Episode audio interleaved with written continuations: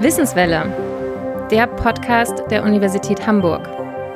Heute mit Professor Dr. Thorsten Logge und Nils Steffen vom Arbeitsbereich Public History der Universität Hamburg. Wir sprechen über das Corona-Archiv, ein Projekt, bei dem Erinnerungen zur Corona-Pandemie gesammelt werden.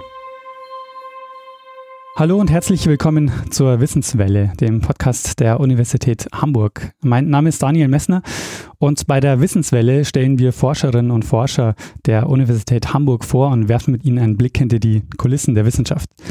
Heute zu Gast ähm, sind Professor Thorsten Logge vom Arbeitsbereich Public History und Nils Steffen ebenfalls vom Arbeitsbereich Public History im Fachbereich Geschichte der Fakultät für Geisteswissenschaften an der Universität Hamburg. Und wir wollen äh, sprechen über ein Projekt, das die beiden ähm, gestartet haben, nämlich das Corona-Archiv. Vielleicht zunächst mal so ähm, zum Beginn, was steckt denn hinter dem Corona-Archiv? Also was ist die Idee hinter diesem Projekt?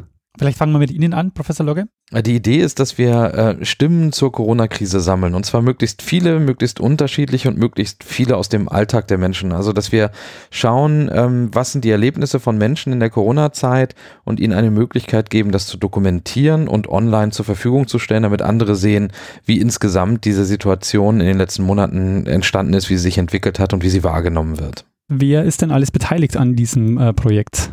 Also neben uns äh, sind vor allen Dingen noch Christian Bunnenberg und Benjamin Röhrs äh, beteiligt und damit dann auch die Universitäten in Bochum und in Gießen. Ähm, zu viert haben wir diese Idee entwickelt im März und dann äh, ganz schnell in der Kürze der Zeit äh, umgesetzt in wenigen Tagen. Und inzwischen werden wir unterstützt äh, von einem rund zehnköpfigen studentischen Team, die ähm, für uns und mit uns die Moderation der Beiträge machen. Davon sind inzwischen fast 4000 eingegangen, also eine total tolle und große Zahl, über die wir uns wahnsinnig freuen.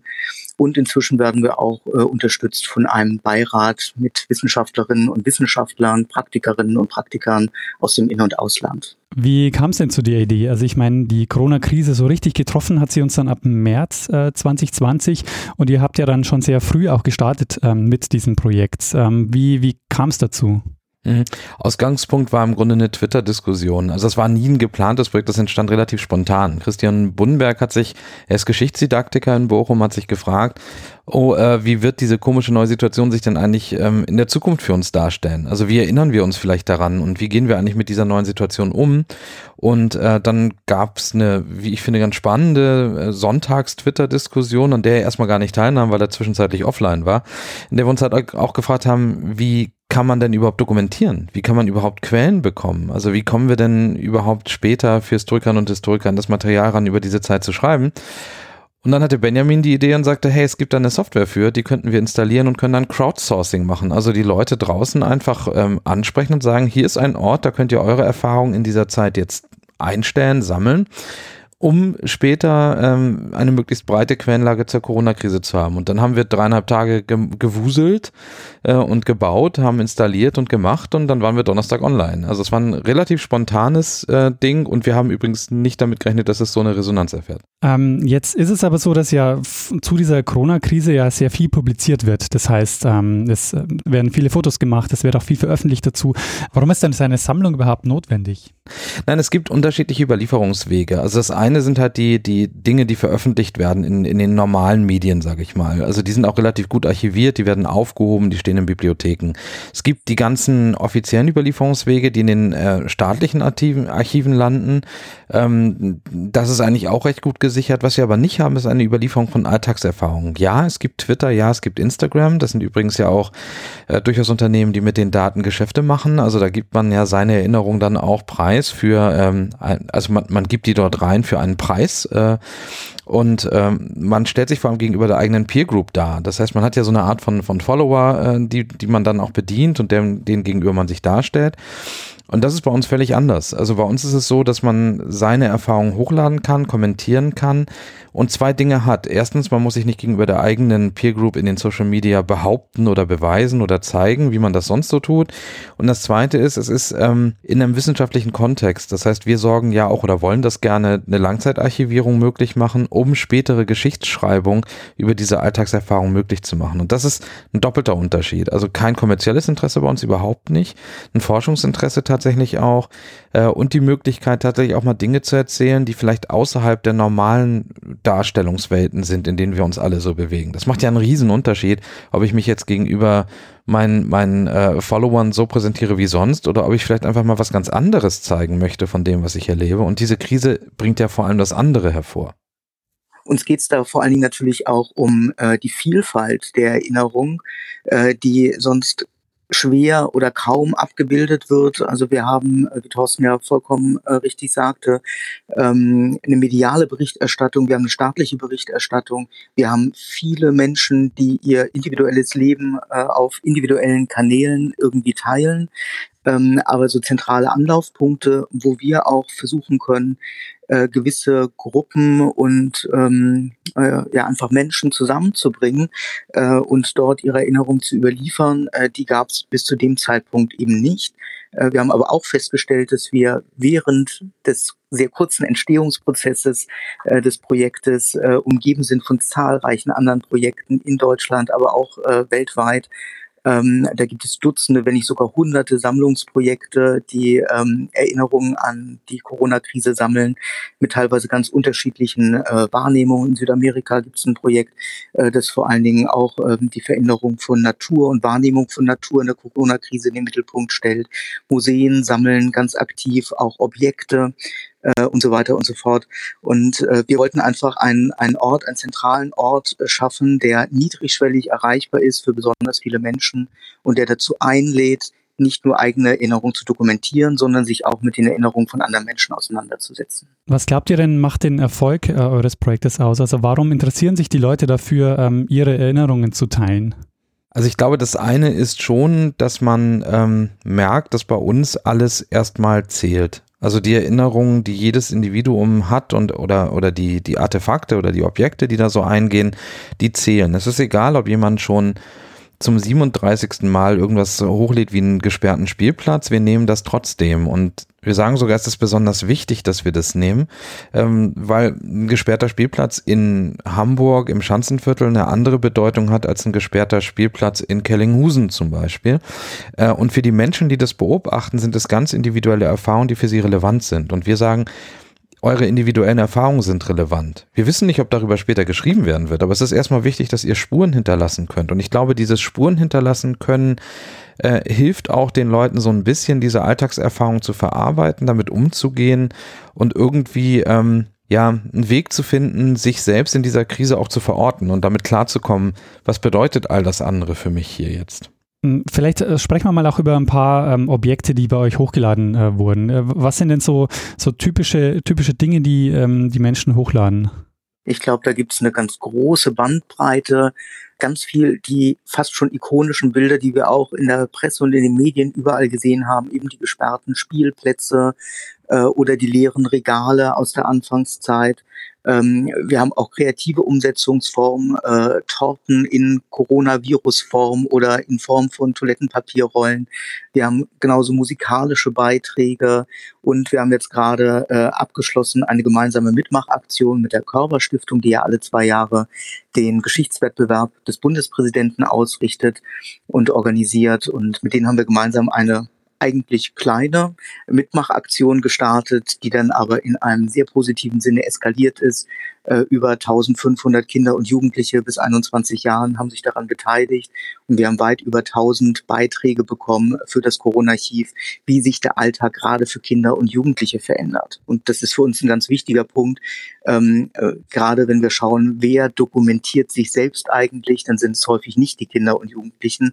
Und deswegen ist das ein ganz wertvoller Schatz äh, für uns, ein ganz wertvoller Quellenfundus, äh, gerade auch denn aus der Sicht äh, der HistorikerInnen glaube, es gibt zwei Dinge, die ich da, da gerne ergänzen würde. Das eine ist, das Archiv selbst auch als Objekt wahrzunehmen, finde ich total spannend in diesem Zusammenhang. Also wir sehen, weil wir so früh gestartet sind, halt auch im Prozess, wie sich die Beiträge ein bisschen ändern. Also erst das völlig Neue, zum Beispiel bei der Einkaufserfahrung, also das Zeigen von leeren Regalen oder so, was eben ein neuer Wert war. Ich meine, die Supermärkte waren ja nicht leer, es waren ja nur bestimmte Segmente leer so. Aber das war für die Leute wichtig oder die Abstandsmarkierung auf dem Fußboden in Supermärkten merkten, das war eine neue Erfahrung, gesperrte Flächen, leere Räume in der Öffentlichkeit und solche Dinge. Und das ändert sich ja mit der Zeit auch. Also je mehr sich die Dinge anpassen, je mehr sich die Dinge verändern, desto mehr rücken dann andere Themen in den Vordergrund. Also am Anfang haben wir dieses böse gesagt, bürgerliche Reenactment sozusagen oder das Reenactment von Bürgerlichkeit durch Balkonkonzerte. Also wir als Kulturmenschen sind immer noch da. Das spielt in der zweiten und dritten Phase jetzt, also in der letzten Zeit eigentlich kaum noch eine große Rolle. Eher so retrospektiv. Ich habe hier noch ein Video von mir am Klavier, stell das mal ein. Das war übrigens im März oder April oder sowas. Also das finde ich ganz spannend. Also dieses äh, Gesamte zu sehen, was für eine Entwicklung haben wir in den Beiträgen, aber auch zu sehen, ähm, welche Menschen nutzen überhaupt das Archiv wir haben einen großen Teil an Beiträgen von Leuten, die ich sag's mal jetzt, also ich meine das nicht böse, aber die keine wirklich krassen Probleme haben. Also, sondern die halt es als Problem wahrnehmen, dass ihre Alltagswelten sich verändern. Das ist wertvoll, das zu sammeln. Also ich will das überhaupt nicht äh, downgraden oder doof finden oder so. Aber es ist halt was anderes, ob jemand gerade seine Wohnung verliert oder nicht weiß, wie er überleben soll. Der hat wahrscheinlich ein anderes Problem, als kurz mit seinem Smartphone mal was in unser Archiv zu laden. Also da sind wir im Moment eher unterrepräsentiert in dem Bereich. Darum ist es auch spannend zu gucken, was haben wir nicht. Ähm, und insofern wird das Archiv selbst auch immer mehr zu einem Objekt, weil wir halt daran sehen können, was sind denn eigentlich die Leute, die diese Technik nutzen können und wollen, um äh, zu dieser Zeit, die wir jetzt haben, sich selbst zu dokumentieren, weil sie es so wichtig finden und auch die Zeit, Muße und die Möglichkeiten haben, das zu tun. Das finde ich wahnsinnig spannend, äh, das zu beobachten und noch zu gucken, wie Medienberichterstattung oder unsere eigenen Aktivitäten, Kontaktaufnahmen, Vernetzung dazu führen, dass vielleicht auch neue Zielgruppen angesprochen werden und sich dann jetzt auch beteiligen, mehr oder weniger. Also das sind auch alles ganz spannende Themen, die ich ähm, hier jetzt in der Beobachtung erst wirklich wahrnehme. Ziel des Projektes ist es ja, eine möglichst diverse Überlieferung zu ermöglichen. Wie versucht ihr das zu erreichen und inwiefern steuert ihr das aktiv? Äh, ja, das versuchen wir in der Tat aktiv zu steuern. In, ja, jedenfalls ähm, versuchen wir das in gewissen äh, in gewisse Bahnen zu bringen, einfach aus der Erkenntnis heraus, ähm, dass wir eben nur Teile der Gesellschaft bisher erreichen konnten, jedenfalls was größere Mengen der eingestellten Objekte und Dokumente angeht. Aber ähm, in der Tat versuchen wir da insbesondere über die Social Media sehr aktiv zu sein äh, im Rahmen unserer Möglichkeiten und äh, dort eben nicht nur das, die Möglichkeit der Dokumentation und das Archiv bekannt zu machen, sondern auch die Menschen zu empowern, ihnen äh, die Möglichkeit zu geben, sie ihnen das Bewusstsein zu geben, dass ihre Stimme wichtig ist und dass ihre Stimme wertvoll für eine Überlieferung ist. Weil das bekommen wir auch immer wieder ähm, gespiegelt, dass viele uns so im privaten Kontext sagen, ja, aber warum soll ich da meine, meine Erinnerungen einstellen? Äh, das ist doch völlig, völlig belanglos, auch für die Geschichtswissenschaft der Zukunft. Was sollen die damit? Nein, natürlich ist das wertvoll und äh, wir können heute ja noch gar nicht absehen, ähm, welches Material für die Historikerinnen und Historiker der Zukunft ähm, interessant und spannend sein kann. Deswegen ist es so wichtig, in die Breite zu sammeln. Ich würde gerne über einige Objekte sprechen, die im Corona-Archiv zu sehen sind. Habt ihr ein Lieblingsobjekt oder eine Einreichung, die für euch besonders bemerkenswert ist? Ich fange mal an. Ähm, normalerweise verweigere ich mich an dieser Stelle immer gerne, ähm, weil ich eben gar nicht, also am Anfang war es so einfach, ne? da hatten wir so wenige Objekte und konnten sagen, ja, das ist voll gut ähm, und das ist auch voll gut. Ähm, aber das wird halt zunehmend schwerer und bei jetzt fast, also wir werden ja, wenn, wenn die Körpersachen eingepflegt sind, äh, so um die dreieinhalb, viertausend Objekte online haben. Also da jetzt eins hervorzuheben, ist auch echt schwierig, weil ich da eine Wertung vornehme, die mir sehr schwer fällt, weil die sich auch täglich ein bisschen wandelt fast schon. Was ich aber sagen kann, ist vielleicht, vielleicht, was mir am Anfang, ähm, also so ein, zwei Dinge, die mir am Anfang aufgefallen sind. Wir haben einmal so einen, einen Lautsprecherwagen, der in Bayern durch die Straßen fährt und wie in so einem dystopischen äh, Film die Leute darauf hinweist, dass jetzt hier aber mal richtig ande alles anders läuft und äh, die Leute halt davor warnt, irgendwie äh, sich äh, zu versammeln oder rauszugehen oder rumzulaufen oder so. Bleiben Sie zu Hause. Der Gang zur Arbeit, zum Arzt oder zum Lebensmitteleinkauf Und das ist schon, schon so eine Sache, die man sonst eher nicht aus der eigenen Lebenswelt kennt. Also äh, es sei denn, man ist vielleicht in, in Ländern groß geworden, wo, wo Lautsprecher durchsagen, äh, in der Straße noch zum Alltag gehören. Das gibt's ja durchaus, aber bei uns ist das halt eigentlich nicht so. Ähm, das fand ich sehr beeindruckend, weil es ein Audio äh, war, wo, wo man im Grunde diese Dramatik auch hörte, richtig. Und nebenbei hustet dann noch jemand im Hintergrund. Das fand ich ja noch besonders spannend.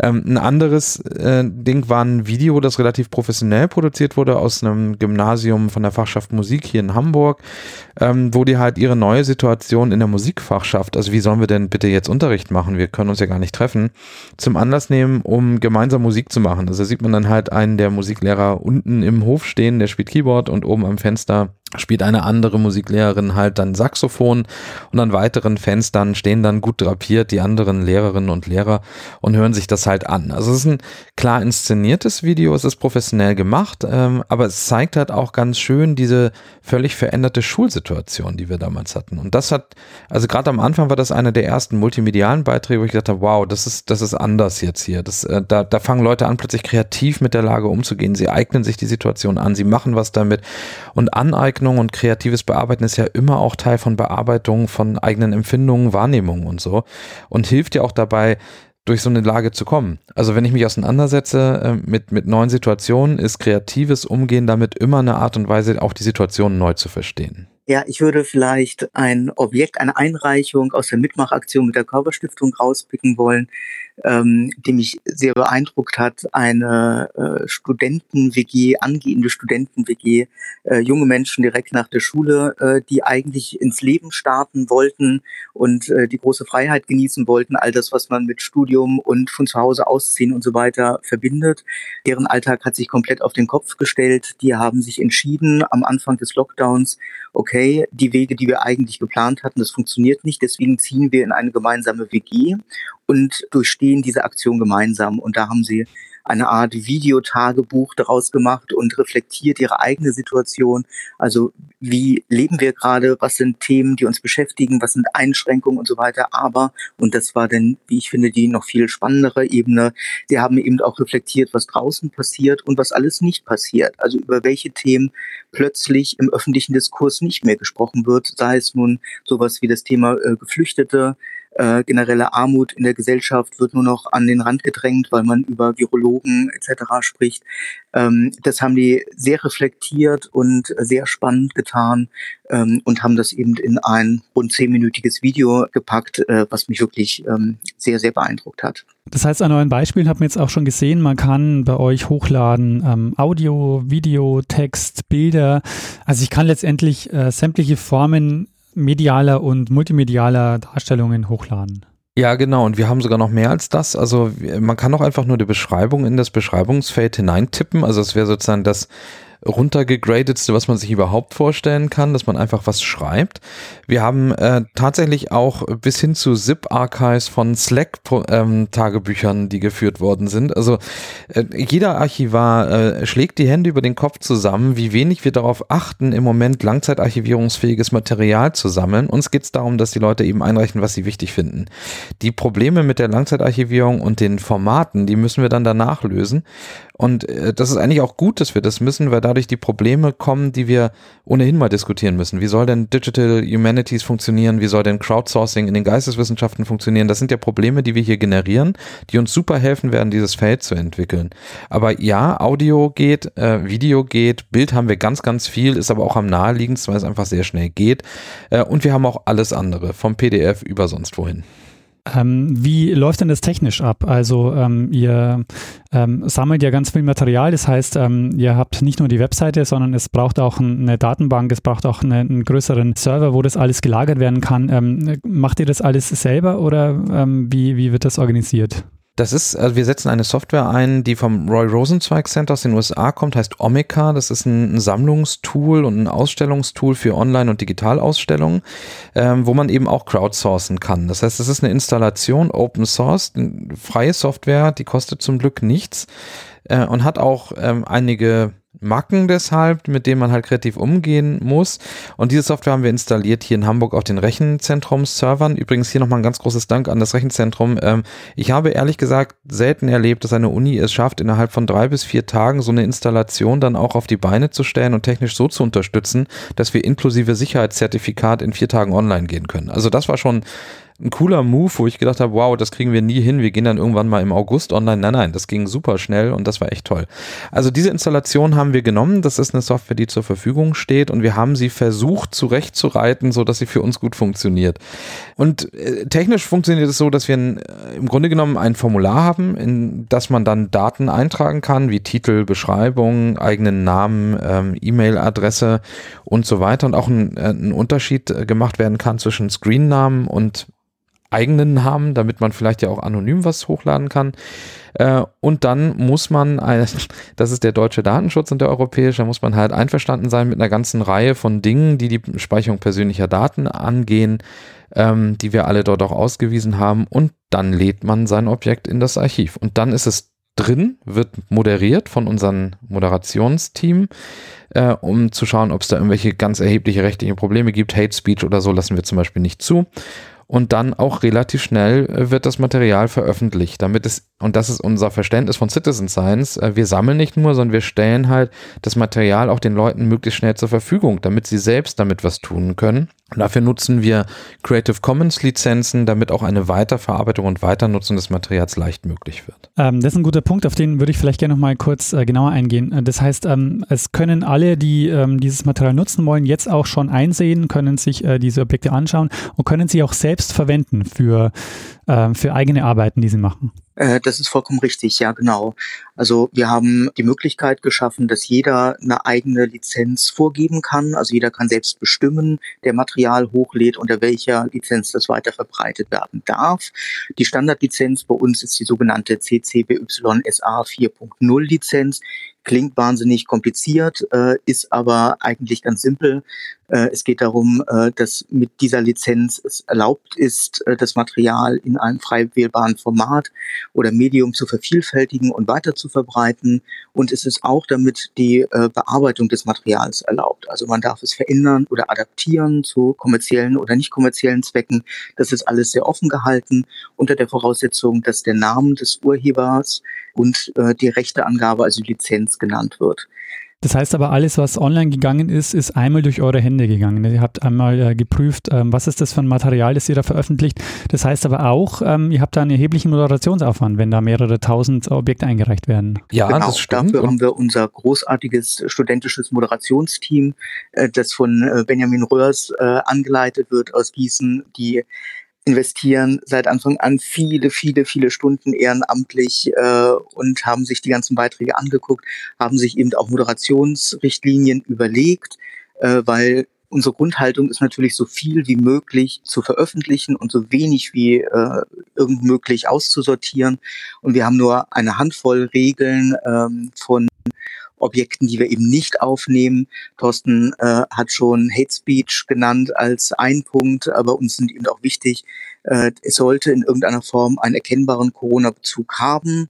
Äh, es darf nicht gegen geltendes Recht, Strafrecht verstoßen. Wir wollen auch keine Werbung veröffentlichen, die keine dokumentarische Intention hat. Und ein letzter Punkt. Es ist zwangsläufig wichtig, dass die Person, die das Material hochlädt, auch das Urheberrecht daran hat. Und wenn erkennbar ist, dass das Urheberrecht nicht bei der Person liegt, äh, beispielsweise weil es irgendein Netzfund ist oder so, dann würden wir das auch aussortieren. Aber alles nach Möglichkeit immer im Dialog. Deswegen versuchen wir auch Kontaktmöglichkeiten mit den Einreichenden äh, herzustellen, um dann einfach Dinge nochmal nachzufragen und abzuklären.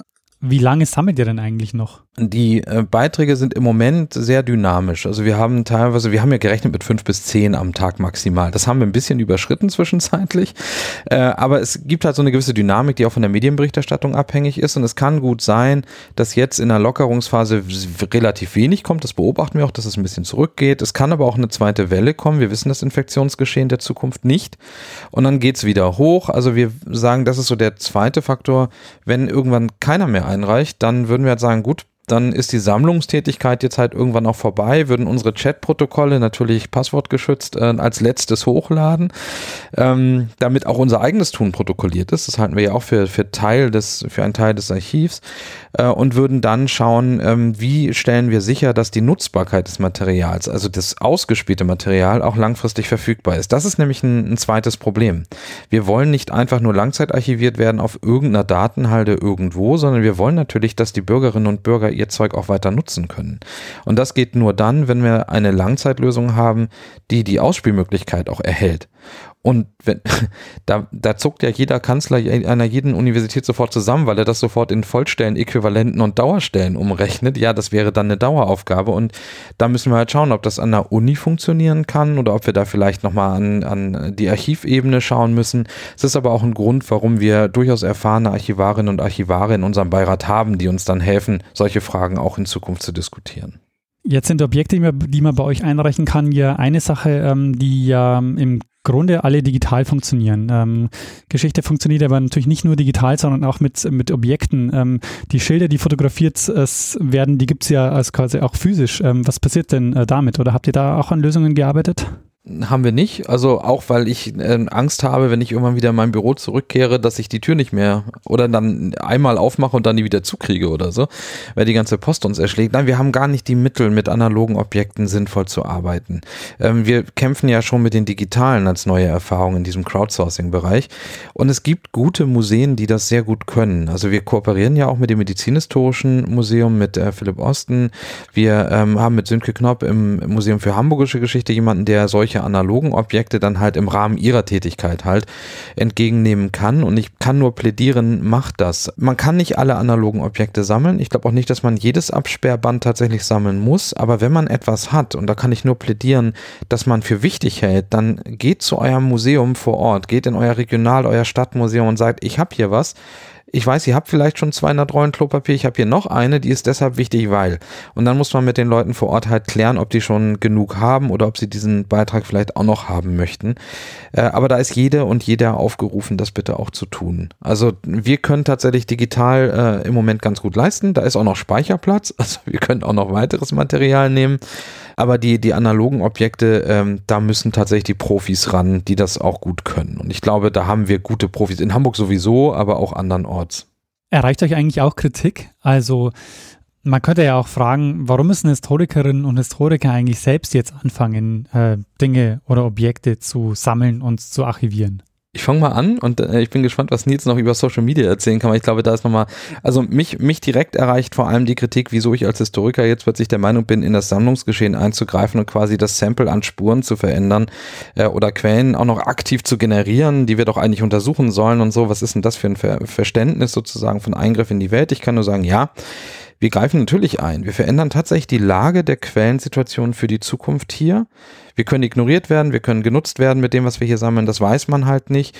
Ich sage auf der anderen Seite dann immer aber auch, ich bin ja nicht nur Historiker, der losgelöst von der Gesellschaft existiert, sondern ich bin ja, äh, ich bin selbst Bürger in diesem Land, in dieser Stadt, in dieser Region. Ich lebe tatsächlich hier, ich kaufe auch ein. Ähm, ich finde zum Beispiel auch ähm, Homeschooling eine interessante neue Art und Weise, mit Schulproblemen umzugehen bei meinen Nachbarn. Ich finde es zum Beispiel auch schwierig, äh, meine ganze Lehre digital umzustellen. Das heißt, ich bin nicht einfach nur Beobachter der Situation, ich bin Teil der gesamtgesellschaftlichen Lage und der Kommunikation. Und es wäre völlig Quatsch zu glauben, dass ich mich da raushalten kann. Wenn das aber angenommen richtig ist, dass ich Teil des Diskurses bin, dann kann ich auch agieren. Dann geht es aber darum, dass ich den, diese, diese Diskursbeteiligung reflektiert mache, dass ich darüber nachdenke, was ich tue und dass ich vielleicht auch dokumentiere, was ich tue. Und das tun wir, glaube ich, relativ gut. Wir reden recht offen darüber, was wir tun. Wir sind sehr offen gegenüber Kritik. Das ist so die eine Ebene, wo ich denke, das ist eine Kritik, die auf jeden Fall kommt. Die andere Kritik, die kommt, ist tatsächlich, ähm, was macht ihr denn da? Ihr seid doch gar keine Archivarin. So, ja, auch das ist richtig. Ähm, aber bis ein Archivarin ein Projekt dieser Art aufgesetzt hätte, hätten wir jetzt schon die dritte Pandemie durch. Äh, übrigens die meisten Wissenschaftlerinnen genauso. Wenn man das hier als Standard-Wissenschaftsprojekt planen würde und nicht in vier Tagen online geht, was zugegebenermaßen vielleicht wirklich ein bisschen irre ist, aber ähm, wenn man das langfristig plant, und das ist äh, ganz häufig so, dann schreibt man einen Antrag, arbeitet das aus, dann äh, hat man ein halbes Jahr Wartezeit, dann wird irgendwas bewilligt und dann würden wir wahrscheinlich im Spätsommer 2021 mit dem Projekt starten. Dann kriegen wir den Prozess aber nicht dokumentiert. Das heißt, ich muss ja eingreifen, ich muss sofort loslegen, wenn ich es für theoretisch und wissenschaftlich richtig halte, dass wir die Spuren innerhalb des Prozesses dokumentieren, wenn ich es für richtig halte, dass äh, in einem offenen Prozess gerade auch die verschiedenen Stufen, die wir haben, wo wir nicht wissen, wie der nächste Schritt aussieht, dokumentieren und nicht immer nur retrospektiv zurückgucken, dann muss ich jetzt handeln. Und das ist wirklich ein, ein spannendes Feld, wo ich als Wissenschaftler auch an meine Grenzen komme teilweise, weil ich eben normalerweise auch gewohnt bin, lange nachzudenken, zu überlegen, mich abzustimmen und so weiter. Aber hier sind, ja, hier war es einfach nötig, zu sagen, wir wollen den Prozess, wir wollen den dokumentieren, damit er später auch anschaubar wird über die Spuren, die wir haben. Äh, und das geht nicht, wenn ich mich auf den üblichen Handlungswegen bewege. So, und das sind so zwei Dinge, die ich diskutiere. Ich weiß nicht, Nils, wie es bei dir in Social Media ist. Ich glaube, Fake News ist auch mal noch ein spannender Kritikpunkt irgendwie. Ihr sammelt ja sogar Fake News. Ja, genau. Also Fake News oder Wahrheitsgehalt von Beiträgen ist in der Tat äh, ein nicht ganz unwichtiger Punkt, äh, was aber viel mit unseren Anführungszeichen Autorität zu tun hat. Also dass wir als Universitätshistoriker äh, vier Stück an der Zahl dort jetzt Objekte präsentieren, ähm, ist mit einer gewissen Autorisierung, Autorität verbunden. Aber für uns war eben vollkommen äh, wichtig, wir möchten äh, Dinge und Spuren sammeln äh, und wir möchten möchten sie exemplarisch ausspielen und zeigen, um damit Einblicke zu geben. Und diese Einblicke sollen gleichzeitig auch Impuls zur Selbstreflexion sein. Also, dass Leute aktiv sagen können, ja, genau solche Erfahrungen habe ich auch gemacht oder das kann ich überhaupt nicht nachvollziehen. Ich habe ganz andere Erfahrungen gemacht und deswegen teile ich diese Erfahrungen jetzt auch mit anderen. Und diese Ebene der Kuratierung und der inhaltlichen Prüfung auf Echtheit, auf Wirklichkeit, Wahrheit, wie auch immer, das haben wir uns gar nicht so sehr zur Aufgabe gemacht, also gar nicht zur Aufgabe gemacht. Ähm, das sind natürlich Prozesse, die äh, mit diesem Material irgendwann mal gewinnbringend äh, anlaufen sollten, könnten und müssten. Ähm, aber das war nicht unsere Intention jetzt ganz am Anfang des Projektes. Wir merken aber, da ist ein großes Interesse da, äh, auch langfristig mit dem Material zu arbeiten, es aufzuarbeiten, es zu kuratieren und so weiter und so fort. Demgegenüber sind wir natürlich ganz offen, aber das ist eigentlich eine zweite Etappe. Sammlung ist das eine, Kuratierung und äh, Ausspielung ist was anderes. Zumal man ja nicht annehmen muss, dass äh, wir Fake News toll finden, nur weil sie gesellschaftliche Realität sind. Also es ist ja schon so, dass wir sagen, wenn wir die Gesellschaft dokumentieren wollen, dann sind Fake News ein Teil der Corona-Erfahrung. Das ist ja auch durchaus etwas, was Menschen ähm, ganz ernsthaft betreiben. Also sich selbst sozusagen dann über Verschwörung äh, Sinn zu geben, ist ja eine Strategie, mit der Situation umzugehen. Und äh, wenn wir es ernst meinen damit, dass wir sagen, wir dokumentieren die Gegenwart und wie sie gedeutet wird, dann gehört das eindeutig dazu. Wir bewerten jetzt nicht, äh, außer eben die rechtlichen Dinge, die, die wir am Anfang sagten, aber wir bewerten jetzt halt nicht inhaltlich qualitativ. Wir würden das als Historikerin aber selbstverständlich tun. Also wenn wir zurückblicken und dann unser Material nehmen, würden wir auch sagen, so Moment mal, diese ganzen Quellen, das sind ja Individualstimmen, die müssen kontextualisiert werden, die müssen mit anderen Quellen gegengelesen werden, da muss man halt auswählen, was ist denn da los. Und selbstverständlich würde ich als Historiker, der sich darüber beugt, dann auch den Fake News Gehalt identifizieren, kritisieren und ausweisen. Jetzt sagen wir halt, das tun wir nicht, ähm, weil das Teil unserer gesellschaftlichen Realität ist. Und ich bin kein Fan von Fake News. Kann man denn sagen, dass die Pandemie ähm, aus Sicht der Geschichte so, ähm, also was ist das Besondere ähm, aus Sicht der Geschichte an dieser Pandemie? Keine Ahnung, das ist ja gar nicht unsere Sache, das zu beurteilen. Ähm, kann ich mich jetzt retten? Ähm, ich würde aber auch, wenn ich jetzt noch einen weiterdrehen würde, sagen, ähm, es steht uns nicht zu, das jetzt zu beurteilen, weil wir nicht wissen, was wir von diesem ereignisreichen Jahr tatsächlich besonders wichtig finden werden in 15, 15, 20 Jahren. Das hängt ja von der Gegenwart der Zukunft ab, ob diese Pandemie für die relevant ist oder nicht relevant ist. Also nehmen wir an, wir haben in 15 Jahren eine pandemische Situation, dann kann ich mir vorstellen, dass 2020 ein Jahr ist, auf das man gucken wird, um zu schauen, wie gehen Leute mit so einer Situation um. Und dann gibt es medizinische Fragen, technische, verwaltungsrechtliche Fragen, aber eben auch alltagshistorische Fragen, die man dann mit solchen Spuren und Quellen, wie wir sie hier sammeln, beantworten könnte oder diskutieren könnte.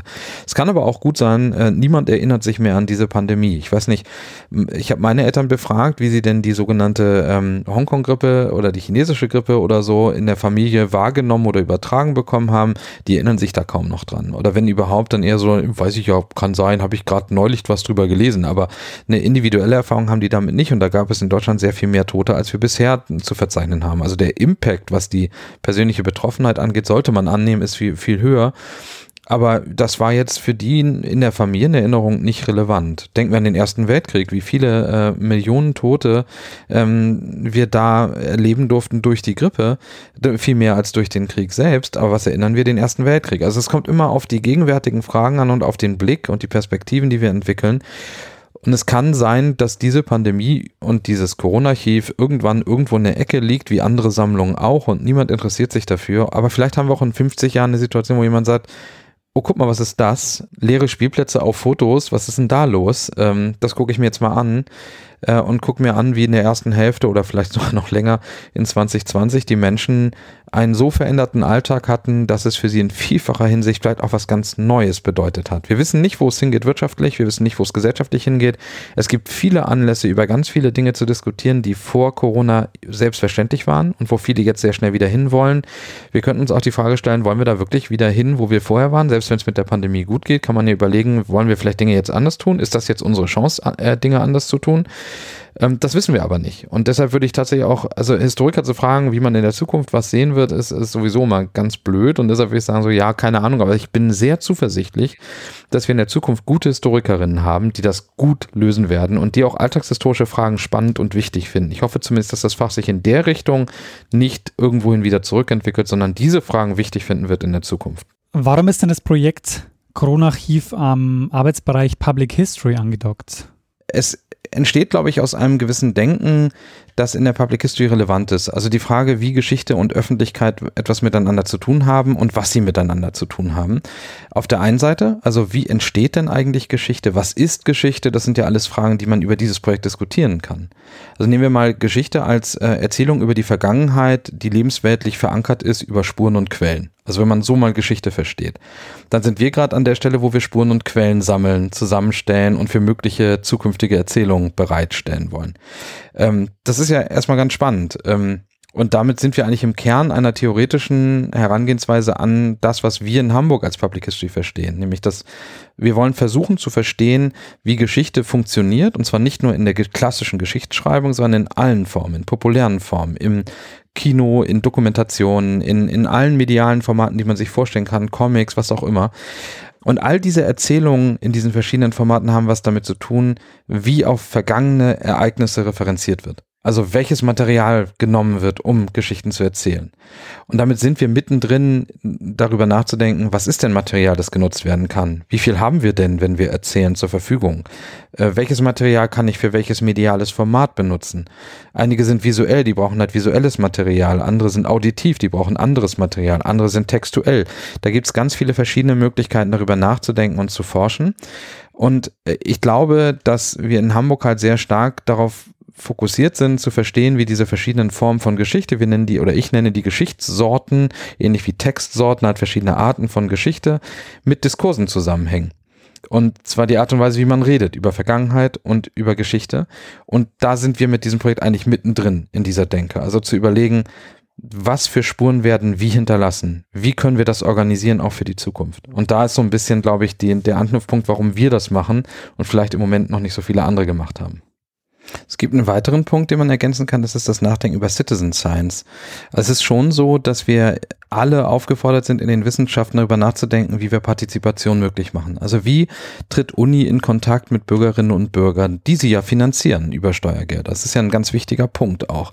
Äh, und eine unserer wichtigsten Fragen, die wir unabhängig von diesem Projekt sowieso diskutieren, ist, wie erreichen wir diverse Publika auf verschiedenen Wegen? Also wie können wir auch Formate entwickeln, um draußen so stattzufinden, dass wir auch mal andere Leute mit einbeziehen und sie erreichen?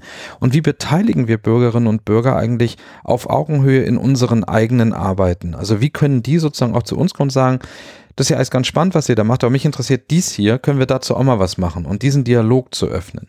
Und dieses Projekt zielt auch in diese Richtung. Ähm, also Crowdsourcing in den Citizen Science kennt man aus den Naturwissenschaften. Leute gehen los und zählen Insekten oder Vögel oder messen mit ihrem Handy in der Tasche oder außerhalb der Tasche Temperaturen, wo sie gerade sind und so. Das sind halt Wege, die Messdaten in der größeren Breite liefern, in denen dann in den Naturwissenschaften damit gearbeitet werden kann. In den Geisteswissenschaften, finde ich, stehen wir da noch sehr am Anfang. Da ist noch sehr viel Potenzial, was man da entwickeln kann. Und Crowdsourcing bei uns heißt halt, ähm, die Stimmen der Menschen in verschiedenen Ausdrucksformen zu sammeln und mit ihnen etwas zu machen. Und das muss erst entwickelt werden. Und dieses Projekt, also stößt sozusagen auf ein Denken über Citizen Science, Crowdsourcing, also all diese Themen der sogenannten Third Mission, die die Universität ja viel, viel stärker auch in der Zukunft noch entwickeln muss. Da stoßen wir sowieso ständig rein. Und mit diesem Projekt haben wir im Grunde genau da uns platziert und gesagt, ja, genau, wir machen jetzt mal Crowdsourcing. Was heißt denn das? Und das heißt vor allem erstmal die Datenschutzrechte in Deutschland und Europa zu verstehen. Oder oh, es ist, ist mir nicht gelungen bis jetzt jetzt, aber zu verstehen, dass es da etwas gibt, das daran hindert, dass man nicht einfach irgendwas sammeln kann.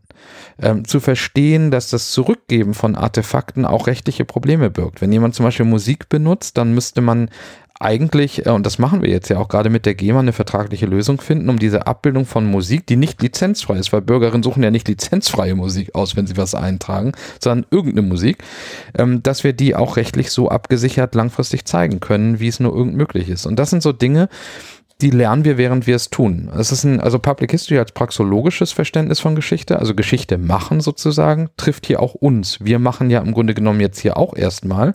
Und zwar nicht durchdacht und geplant, sondern wir tun etwas. Und dann hängt jemand uns ein Musikstück rein in die Datenbank und wir sagen, oh, was machen wir denn jetzt damit? Und depublizieren ist dann nicht unsere Antwort. Depublizieren hieße es wieder rausnehmen und sagen, das darf nicht stattfinden, weil es ist nicht lizenzfreie Musik.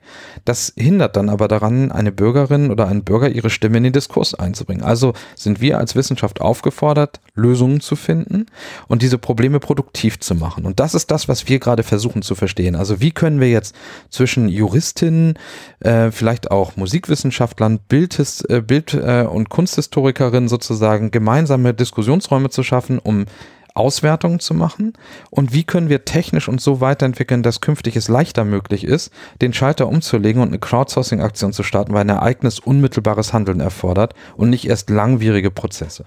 Also da irgendwo stecken wir zwischen und ich glaube, das ist auch eine Antwort darauf, warum wir das jetzt gemacht haben. Wir denken da sowieso drüber nach. Also wir sind eh dran und äh, wir sind relativ häufig draußen und reden mit Leuten und äh, wir stellen halt auch Dinge fest, die vielleicht in den Fachwissenschaften nicht immer angenehm sind. Also wenn ich rausgehe, weiß ich als Fachwissenschaftler, es gibt einen Unterschied zwischen Vergangenheit und Geschichte und stelle draußen aber fest, diese Unterscheidung trifft jetzt nicht jeder zwingend in seinem Alltag sondern da ist Geschichte halt Vergangenheit. Und ähm, da stößt, da stoße ich auf lauter methodisch-theoretische Probleme. Und die Frage ist jetzt, wie löse ich die? Indem ich Leute belehre und sage, du siehst das alles falsch? Oder indem ich das versuche, produktiv zu machen und einen Diskursraum zu öffnen, um langfristig miteinander zu lernen? Und dann vielleicht zu schauen, wie wir eben auch Wissenschaft wieder andocken können, auch Geisteswissenschaft, an die Diskurse von Menschen, die da vorne in der Eckkneipe jetzt gerade sitzen und vielleicht nicht unsere Sprache sprechen, vielleicht nicht unsere Inhalte spannend finden, aber die eigentlich nicht uninteressiert sind. Also das merken mhm. wir immer wieder. Und in dem Moment, wo sie sich beteiligen, weil sie Erinnerungen einreichen, haben sie auch ein Interesse dran und äh, beschäftigen sich doch vielleicht dann mehr mit dem, dem Thema. Ja, und wenn, da werde ich jetzt eher wieder zum, zum politischen äh, Menschen an der Stelle. In einer Zeit, in der ich feststelle, dass Leute sich immer wirkungsloser wahrnehmen und nicht glauben, dass sie ihr Wort oder ihre Stimme irgendwas zählt, hoffe ich doch, dass solche Projekte wie dieses auch dazu beitragen, dass äh, man sich doch nochmal gewertschätzt fühlt und dass eben tatsächlich die individuelle Wahrnehmung noch relevant ist. Ähm, da denke ich Uni tatsächlich von unten im wahrsten Sinne, also unten von der Gesellschaft aus, die uns einerseits das Geld gibt und dann auch bitte gerne mit uns im Austausch treten kann. Nicht muss. Wenn sie nicht will, soll sie es nicht tun. Ist okay. Aber die Leute, die sagen, ich bin abgehängt, niemand hört auf mich, den halte ich gegen doch. Wir hier. Aber das ist ein wichtiger Punkt, glaube ich. Aber äh, auch für die Wissenschaft, für die Fachwissenschaften, für uns äh, da auch die Hand ganz aktiv auszustrecken und eben nicht nur zu sagen, naja, ihr könnt ja zu uns kommen, wenn es euch interessiert, äh, sondern eben auch Angebote zu schaffen, um miteinander in Kontakt zu kommen. Das ist wahnsinnig bereichernd für alle. Ja, ich denke, das war doch ein sehr schönes und passendes Schlusswort. Ähm, ich bedanke mich sehr, dass ihr euch Zeit genommen habt, das Corona-Archiv in der Wissenswelle vorzustellen. Ich bin gespannt, wie es weitergeht und wünsche euch alles Gute für den weiteren Verlauf des Projekts. Und das war die Wissenswelle mit den Historikern Professor Thorsten Logge und Nils Steffen vom Arbeitsbereich Public History über das Corona-Archiv. Ich freue mich über Feedback zur Folge auf den Social Media Kanälen der Universität Hamburg oder per Mail an podcast.uni-hamburg.de. Ich sage danke fürs Zuhören und bis zum nächsten Mal.